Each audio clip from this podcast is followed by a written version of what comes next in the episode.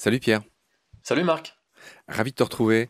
Merci de nous consacrer euh, ce temps dévolu au renard, les mal aimés. C'est un livre que tu sors chez Delachaux et Niesley en octobre 2022. C'est un livre qui n'est pas du tout un livre militant, c'est un excellent livre de biologie euh, qui raconte le renard en long, en large. C'est un animal qui passionne beaucoup de gens, dont moi. Et j'avoue que c'est un des bouquins les plus complets sur le renard que j'ai lu. Euh, il se trouve que tu le sais peut-être pas, mais on a un site à Baleine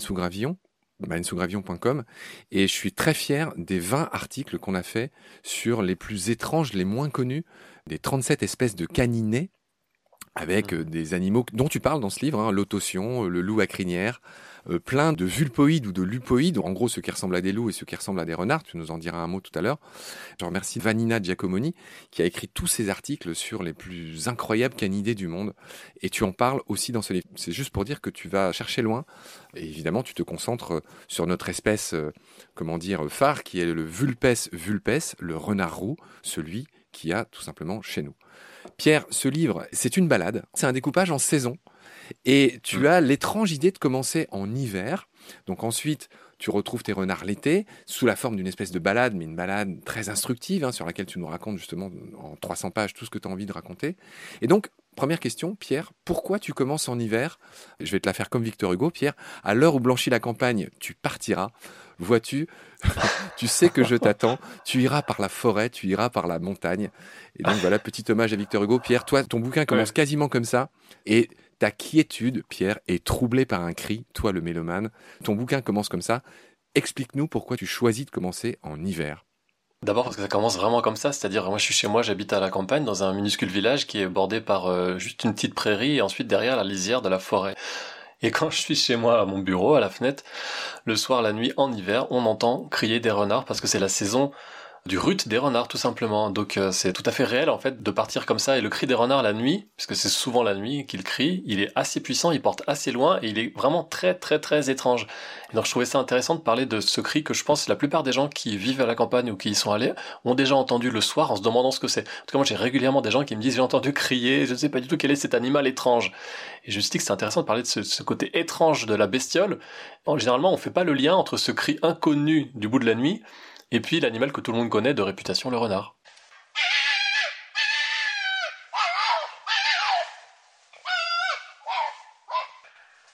quand on ne le connaît pas et qu'on l'entend pour la première fois, difficile d'imaginer qu'il y a un renard derrière.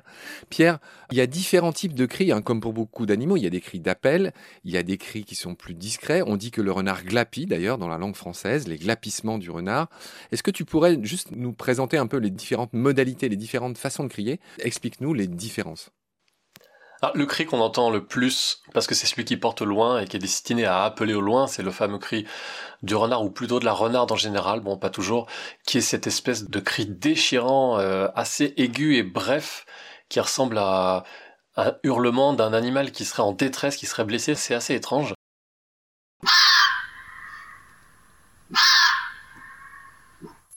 Et après, il y a toute une série de manifestations vocales, on va dire, qui sont euh, soit plus accélérées, soit plus rapides. C'est difficile de décrire des sons comme ça, qui portent pas forcément aussi loin.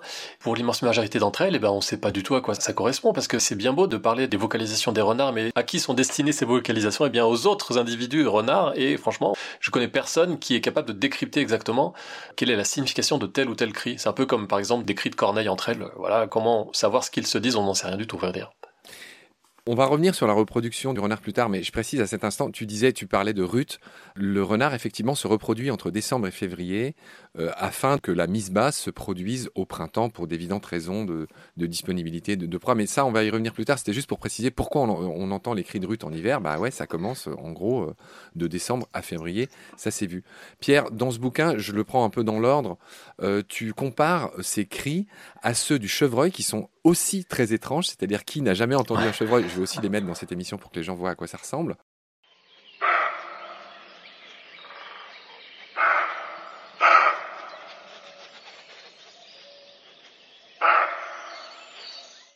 On dit qu'il aboie, c'est étrange. Et donc tu compares avec le brame du cerf. Alors là, pour le coup, les gens s'en font peut-être une légère idée plus connue.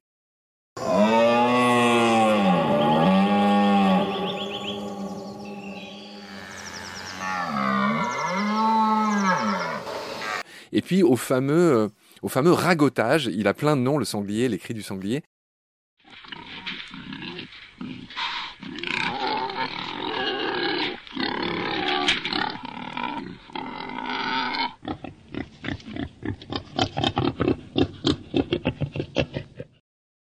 Et donc, explique-nous ce que tu en retires. Tu en parles dans ce livre. On a même des photos de cerfs, de chevreuils, de sangliers. Pourquoi tu parles de ces animaux? Pourquoi tu les compares? Alors c'est la difficulté avec un livre, c'est que j'ai essayé de parler du son dans un bouquin. Euh, j'avoue que le podcast pour ça est quand même un petit peu plus adapté. Et en fait, je me suis dit qu'il euh, y avait une étrangeté dans tous ces cris, pas seulement ceux des renards, mais aussi aussi des, chevreuils, comme tu le disais. Beaucoup de gens pensent parfois que c'est un chien qu'on entend aboyer au loin, alors que non, c'est un chevreuil. Cet animal d'aspect si gracieux qui produit un son qui n'est pas du tout gracieux. En tout cas, à nos oreilles humaines. Mais bon, c'est destiné aux autres chevreuils essentiellement. Donc en fait, euh, voilà, je me suis lancé le petit défi en fait en quelques pages d'essayer de recenser un petit peu les bruits de la nature, parmi ceux qu'on peut entendre communément dans les forêts françaises, dans la plupart d'entre elles en fait, qui sont le plus souvent inconnus des habitants humains alors que les animaux le jour sont connus. Tout le monde voit ce que c'est un chevreuil mais le cri du chevreuil n'est pas forcément identifié. ce petit tour d'horizon en fait des cris des mammifères communs je trouvais ça intéressant parce que ça nous rappelait l'aspect totalement euh, méconnu de ces animaux, c'est-à-dire on croit les connaître, mais on sait même pas comment ils crient, et on fait même pas le lien entre le cri qu'on entend le soir et puis l'animal qu'on voit éventuellement le matin. Tu as désigné le plus discret d'entre eux, ça serait le sanglier, dis-tu, parce que le sanglier, il n'a pas trop intérêt à se faire repérer. Euh, et, donc, c'est plus des grognements. C'est drôle quand je suis allé me balader avec euh, Victor Noël, là, dans les coins de Metz, euh, qui est aussi un auteur, hein, Victor, chez Delachaux et Niesley. On l'a entendu, les sangliers, on les a pas vus. Hein, ils étaient dans un endroit très dense. On les a entendus, ils grognaient tranquillou. Mais c'est vrai que pour le coup, le sanglier, c'est le moins vocal de tous en termes, en tout cas, d'intensité. Ouais, en termes d'intensité, parce qu'en fait, les, sangliers sont un petit peu bavards, mais entre eux. Et le, son des sangliers, qui sont des animaux très sociaux, comme chacun sait, bah, il est destiné souvent à leurs congénères qui sont pas loin d'eux. Donc c'est des petits grognements, des choses qui ne portent pas très très loin. Euh, rien à voir évidemment avec le brame du cerf qui, euh, lui, doit appeler ou des femelles au loin, ou en tout cas se manifester par rapport aux autres mâles qui sont éventuellement loin d'eux. Même principe pour le rut du renard, les animaux crient au loin pour se faire entendre. Même principe pour le hurlement des loups, qui a plein de significations différentes, mais c'est pour c'est pour communiquer au loin. Les sangliers, ils communiquent plutôt de près, vocalement. Donc c'est pour ça qu'on les entend moins crier la nuit. Mais parfois, un petit grognement de sanglier dans un fourré, ça peut être un petit peu impressionnant, j'avoue. Je continue à suivre l'ordre de ton livre. La beauté des photos est, vraiment à couper le souffle. Notamment sur ces photos, on voit cette pratique bien connue pour euh, ceux qui aiment les renards, qui s'appelle le mulottage, qui a un joli nom. On retrouve le mot mulot dedans. Donc explique-nous à quoi ressemble visuellement le mulottage. Quel est ce nom, à quoi ça sert, etc. Photos dont aucune n'est de moi. Il faut le souligner, moi je ne fais que écrire et ce sont plein de photographes à travers le monde dont on a pris les photos pour illustrer des moments qui sont parfois très intimes et qu'on n'a pas l'occasion d'observer directement ou alors pour illustrer ce qui se passe à travers le monde. Et s'agissant du mulottage, c'est une technique assez dingue des renards qui bondissent en l'air pour retomber avec les pattes antérieures sur leur mulot, ou plutôt leur campagnol, parce qu'on appelle ça mulotage, mais c'est quand même essentiellement des campagnols que les renards euh, capturent dans les prairies en particulier. Les micro-mammifères qui se croient à l'abri euh, sous l'herbe ou parfois même sous la couche de neige, en fait ils sont repérés par les renards qui leur bondissent dessus comme ça, et c'est assez efficace. Évidemment ça marche pas à tous les coups comme toutes les techniques de prédation, mais les renards font partie de ces rares animaux qui sont capables de capturer comme ça des campagnols qui sont cachés parfois sous 20 euh, cm de neige. C'est impressionnant. Alors c'est très impressionnant et, ça se passe sous tous les continents parce qu'on l'a pas dit, mais le renard est sans doute un des mammifères les mieux répartis sur Terre, car c'est un des plus opportunistes, un des plus adaptables. On en dira un mot. On connaît, les gens l'aiment pas à cause des poules et plein d'autres choses. Hein. On va, on détaillera ça avec toi. Mais il faut quand même rendre cet hommage. C'est un, des animaux qui a le mieux réussi à s'adapter. On parle du renard roux, hein, bien sûr. Tous ses, cousins des autres espèces, euh, malheureusement, sont pas forcément à cette enseigne. Ce petit hommage étant dit, je voulais redire un mot sur le minotage visuellement, il faut voir comment ça se passe. Le renard saute en l'air, plus d'un mètre. Il retombe, on a l'impression qu'il perce la couche de neige. Alors bien sûr, il saute très haut pour pouvoir avoir plus d'inertie et percer parfois une couche de neige épaisse.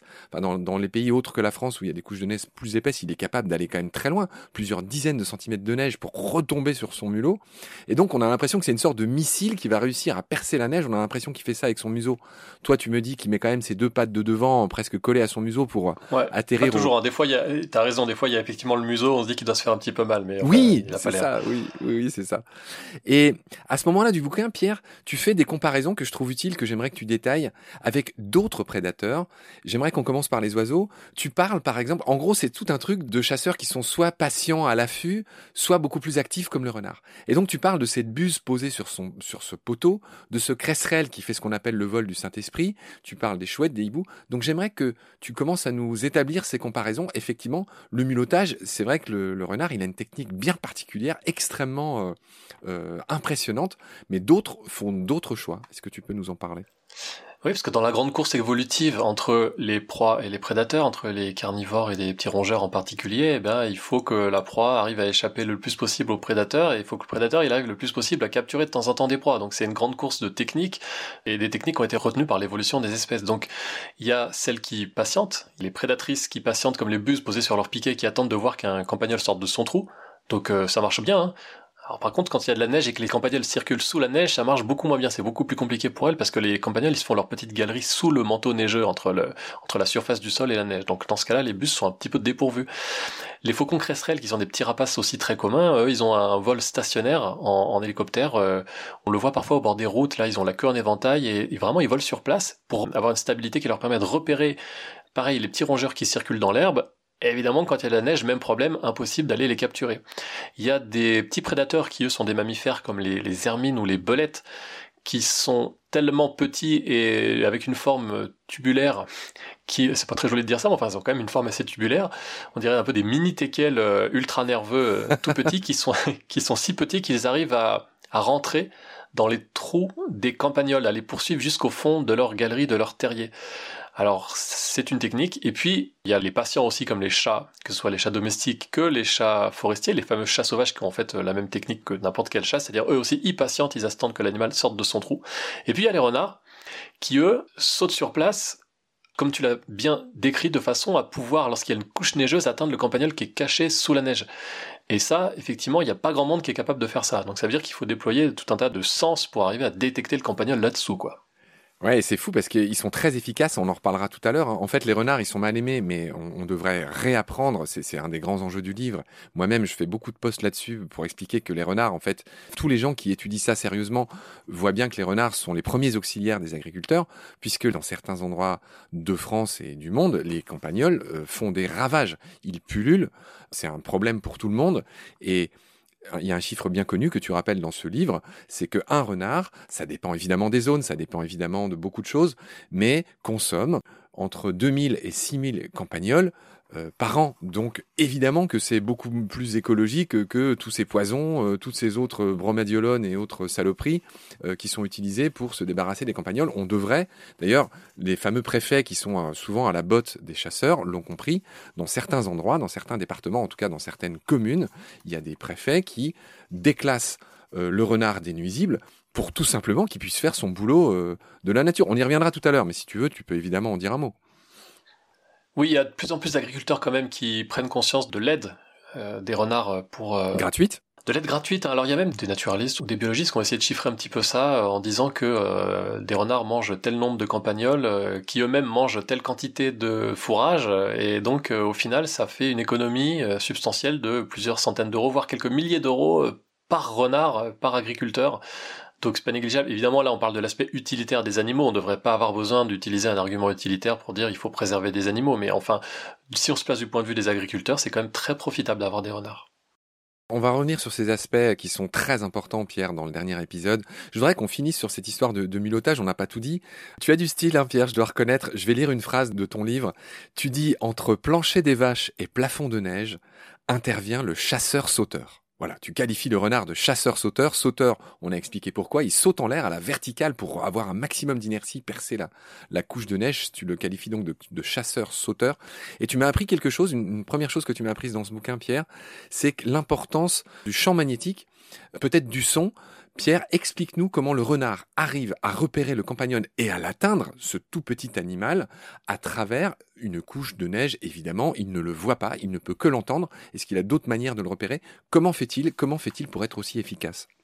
Alors d'abord, on ne sait pas tout. Euh, il y a Louis qui est très performante chez ces animaux, donc euh, on les voit bien qu'ils ont les oreilles tendues vers euh, vers la neige. On se dit qu'est-ce qu'il écoute? Il y a rien à écouter là-dessous. Donc certainement que ça les les aide pour repérer au moins qu'il se passe des choses. Évidemment, le campagnol donc est caché sous la neige, donc on le voit pas du tout. L'olfaction, l'odorat, probablement que ça aide pour repérer des proies en temps ordinaire, mais Est-il sous une couche de 20 cm de neige? Pas sûr qu'on sente vraiment les campagnols, mais là, il n'y a pas vraiment, à ma connaissance, d'expérience ou d'études pour définir précisément quelles sont les limites de ces différents sens. Je pense donc à Louis et à l'Odera quand il y a de la neige. Et il y a une autre hypothèse qui a été euh, mise à jour par euh, une étude il y a quelques années, qui reste une hypothèse, qui est l'utilisation, semble-t-il, du champ magnétique, ce qui n'est pas de nouveauté, comme tu le sais, chez les animaux, puisque des oiseaux utilisent le champ magnétique pour euh, se repérer lors des migrations.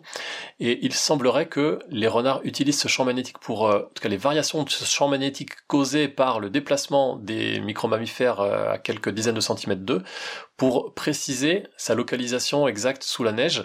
On ne sait pas exactement encore comment, mais ces conclusions émanent en fait d'observations de la position des renards lorsqu'ils mulottent et les gens qui ont pondu cette étude ont observé que les renards se plaçaient de façon très très prioritaire dans l'axe du champ magnétique terrestre et qu'ils avaient plus de succès dans cette euh, position-là que dans une position aléatoire, plus de succès pour euh, que leur saut réussisse. Parce que ça marche pas à tous les coups, la technique du chasseur-sauteur, voilà.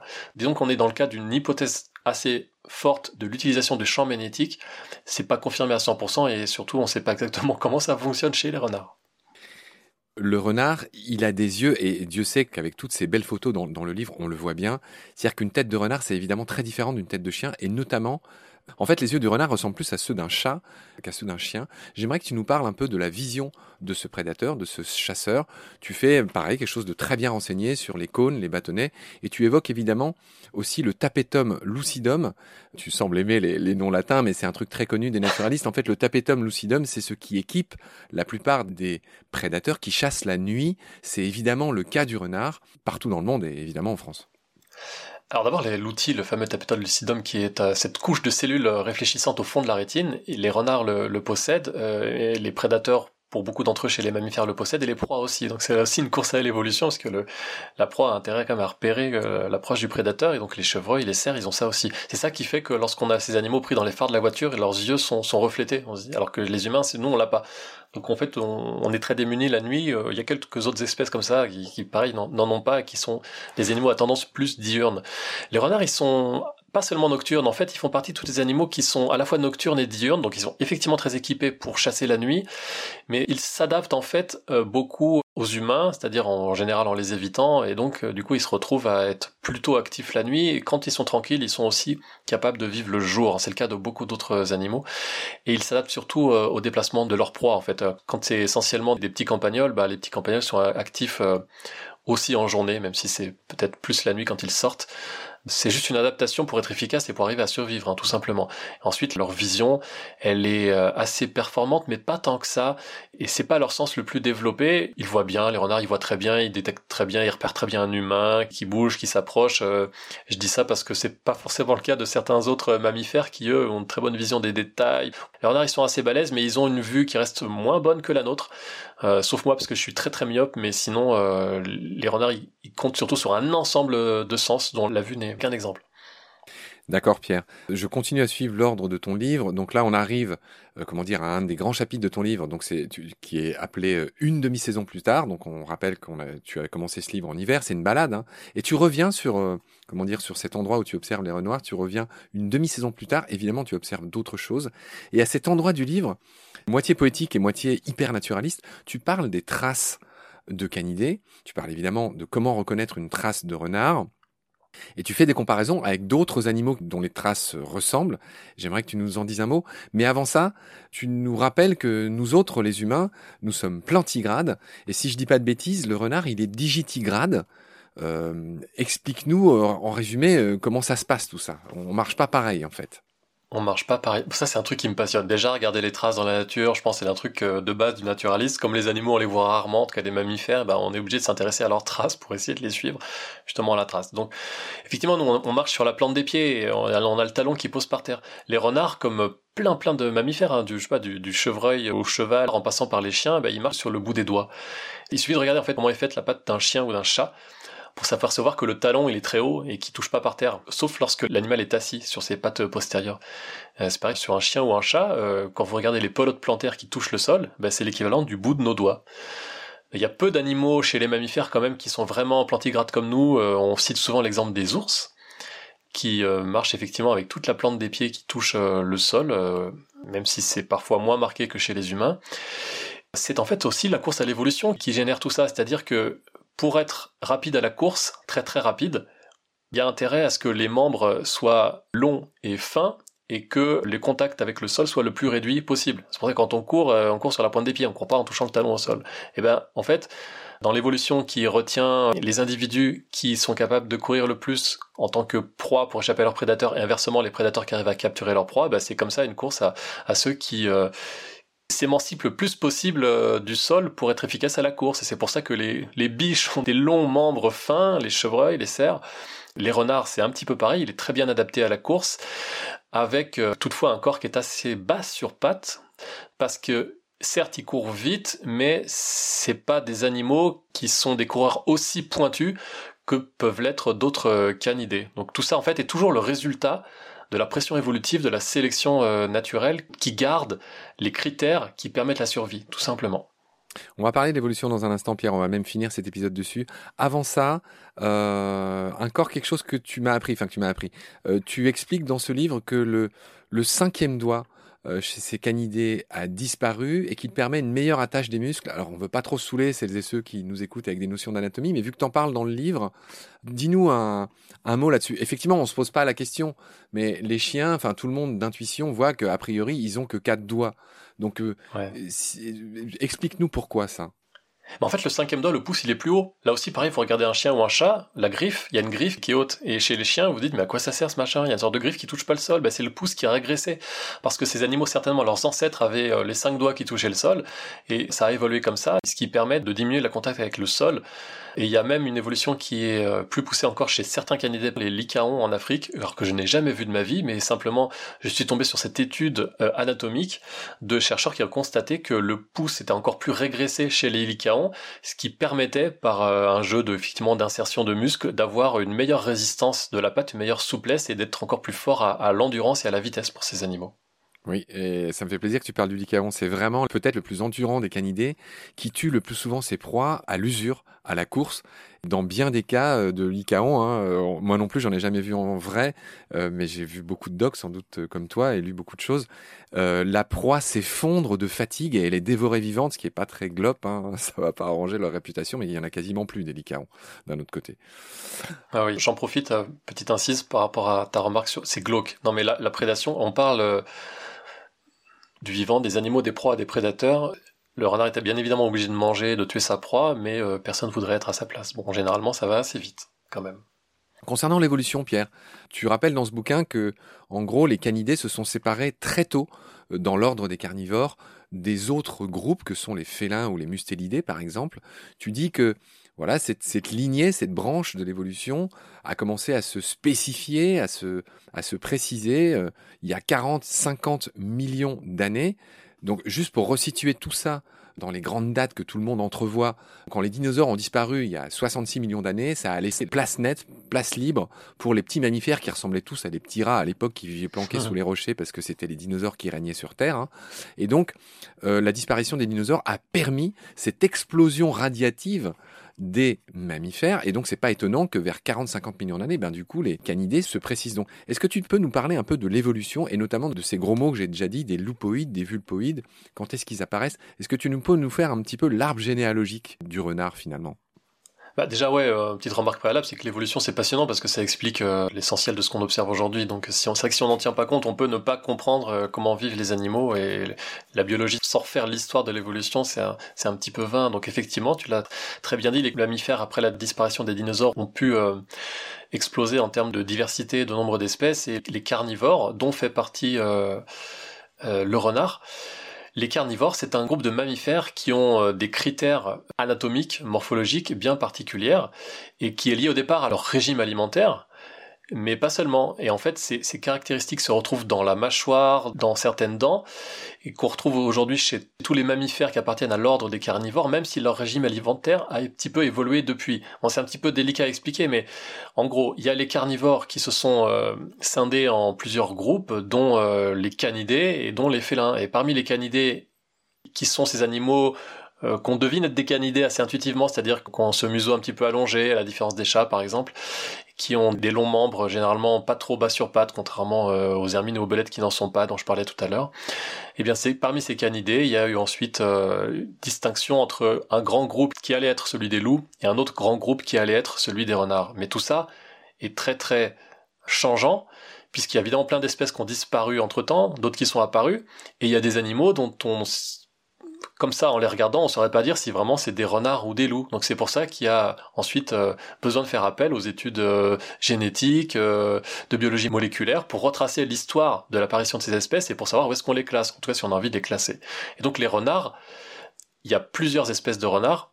Ce n'est qu'une des branches des canidés qui est elle-même qu'une des branches des carnivores, elle-même une des branches des mammifères. Et parmi toutes les espèces de renards, ben, il y a plein d'espèces, dont le fameux renard roux.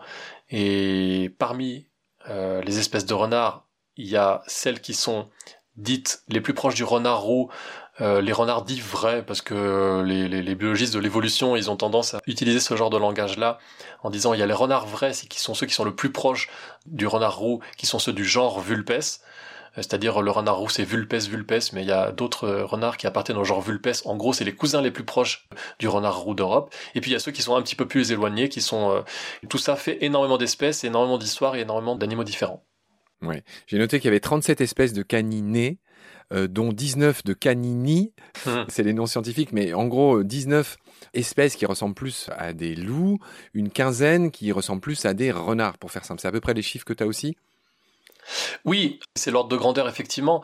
Et ce qui est frappant de voir, c'est que euh, y a des cousins euh, très proches des renards roux qui semble assez différent si on s'en tient juste à l'observation visuelle. On se dit, mais celui-là, il a l'air quand même de pas tellement ressembler à un renard, et pourtant ils sont des cousins très proches, et c'est pour ça que ça évolue dans le temps, la classification, parce que les techniques évoluent et que la génétique permet de retranscrire une histoire qu'on ignorait jusqu'alors. Et c'est pour ça que par exemple les fameux euh, fennecs euh, d'Afrique saharienne, minuscule renard aux oreilles gigantesques, euh, qui est très très adapté aux conditions extrêmement arides, on s'est rendu compte assez récemment que c'est un cousin en fait assez proche euh, des renards roux, bien qu'il ait un aspect très très différent. Quand on dit cousin assez proche, on, peut se dire, c'est vrai que si on est étranger à tout ça, on se dit, on s'en fout, où est-ce qu'on classe les animaux? En fait, c'est juste que ça raconte l'histoire et les ancêtres communs. Donc en fait, quand on dit cousin assez proche, c'est juste qu'ils ont un ancêtre commun euh, qui s'est divisé en, plusieurs espèces.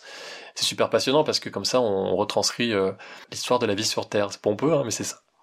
Oui, le, le fennec, c'est le plus petit de tous les renards. Hein. C'est vraiment le, nain de la famille. Je crois qu'il fait autour d'un kilo. Alors que notre renard roux, à nous, tu le, tu le dis aussi, il fait en moyenne 7-8 kilos. Il peut atteindre 15 kilos, mais en moyenne, il fait 7-8 kilos. Il peut vivre 15 ans, le renard, mais en moyenne, dans la nature, il vit plutôt entre 2 et 5 ans. On va raconter euh, qu'il est quand même euh, soumis à beaucoup de, de prédation, on va dire, et surtout de nos amis euh, les chasseurs. Donc voilà pour les comment dire les caractéristiques chiffrées concernant les les renards. Pierre, je te propose qu'on s'en tienne là pour ce second épisode avec toi. Et je te retrouve très vite pour euh, parler de la reproduction des renards qui est passionnante et de la choupinerie euh, des renardeaux. Alors là, tu t'es fait plaisir. Hein. C'est vraiment parmi les bébés animaux les plus choupis du monde.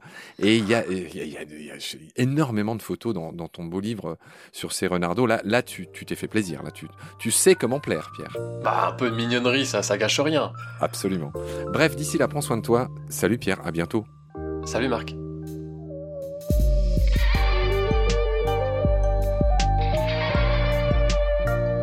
C'est la fin de cet épisode. Merci de l'avoir suivi. Pour continuer, nous avons besoin de votre soutien. Et vous pouvez nous aider simplement, en quelques clics et gratuitement. Il suffit par exemple d'utiliser le moteur de recherche solidaire Lilo. Ainsi, chacune de vos recherches sur Internet générera des gouttes qui seront reversées au projet de votre choix, comme Baleine sous gravillon par exemple. Vous pouvez par ailleurs vous abonner à nos podcasts comme d'habitude, partager les liens, devenir adhérent de l'association BSG ou encore faire un don sur Helloasso ou sur Tipeee. Grand merci par avance. Je remercie tous mes équipiers pour leur aide précieuse. Je vous retrouve bientôt pour de nouveaux épisodes. Et d'ici là, prenez soin de vous et de ce qu'il y a autour de vous. Merci. À bientôt.